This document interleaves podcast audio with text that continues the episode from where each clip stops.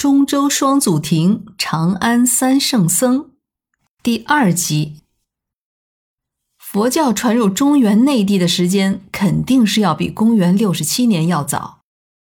至少在正史中是有文字记载的，在公元六十五年的时候，汉楚王刘英在徐州就已经有了信奉佛教的一系列的行为。而再早，公元前一百一十九年。佛教实际上就已经到了今天的新疆地区，而至于其他的方志一类的古典中，关于佛教传说的故事就更久远了。而至于感梦求法的年代，汉武帝是否曾派人西行，也就是永平求法，再加上四十二章经的真伪等等，那学术界的争论可是多了去了。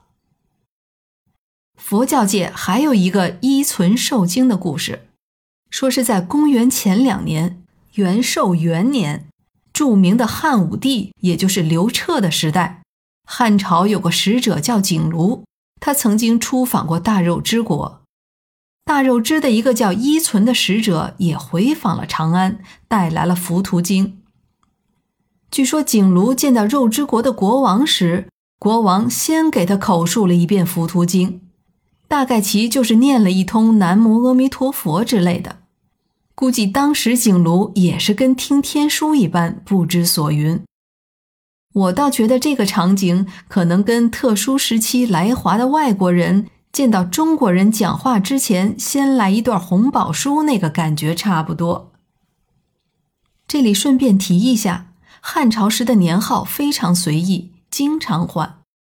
汉武帝刘彻就用了好几个。这个元寿已经是他用的第四个年号了，因为他在前一年打猎的时候捕获了一只独角兽，就改了年号。这还不算完，之后他又改了五回年号，总共用了十个年号。而司马迁做《史记》就是从元寿元年开始的。关于浮屠，再多说一句。浮屠其实就是佛陀或者佛。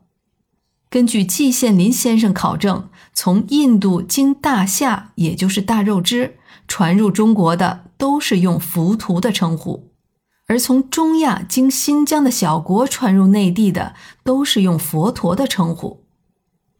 早期的文献中，这两个词是混用的，挺绕脑的。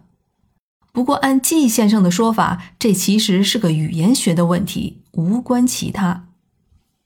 回过头来再讲白马寺，前面罗列了这么多的史实，实际上就是想说，刘庄最早应当是对佛教有所耳闻，所谓日有所思，夜有所想，才会有托梦一说。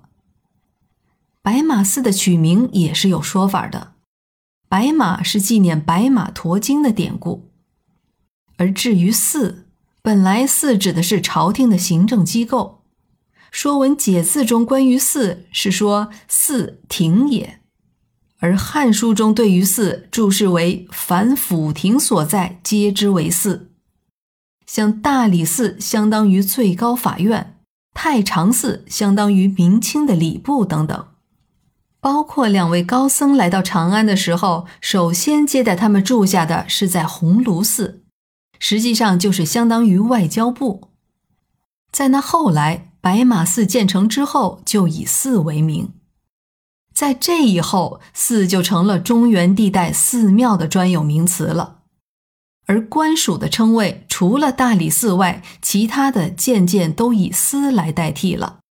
所谓有司衙门，有司的意思就是各有专司，翻译成白话就是有关部门。而在印度，僧人住的地方叫伽蓝，或者叫僧伽蓝；清静一些的清修地就叫兰惹。关于白马也挺有意思，在印度，白马不是什么象征性的动物，白象才是。像我们熟悉的峨眉山上的普贤菩萨的坐骑就是白象。西藏民宅的院门口通常会绘制一幅壁画。叫财神牵象图，用的也是白象，而到了中原地区，使用的多是白马。《西游记》里面的白龙马就是一例，那是驼精用的，而他是不是参考白马寺设定的角色，就不得而知了。另外，过去有歃血为盟的这个说法，歃血为盟里面的血用的也是白马的血，叫行白马之盟，可不是评书里说的那样用只大公鸡，那就太 low 了。正式的上档次的用的都是白马。前面讲西藏历史的时候说，科尔克蒙古向清朝表示归顺时献九白之贡，说的就是八匹白马和一头白骆驼。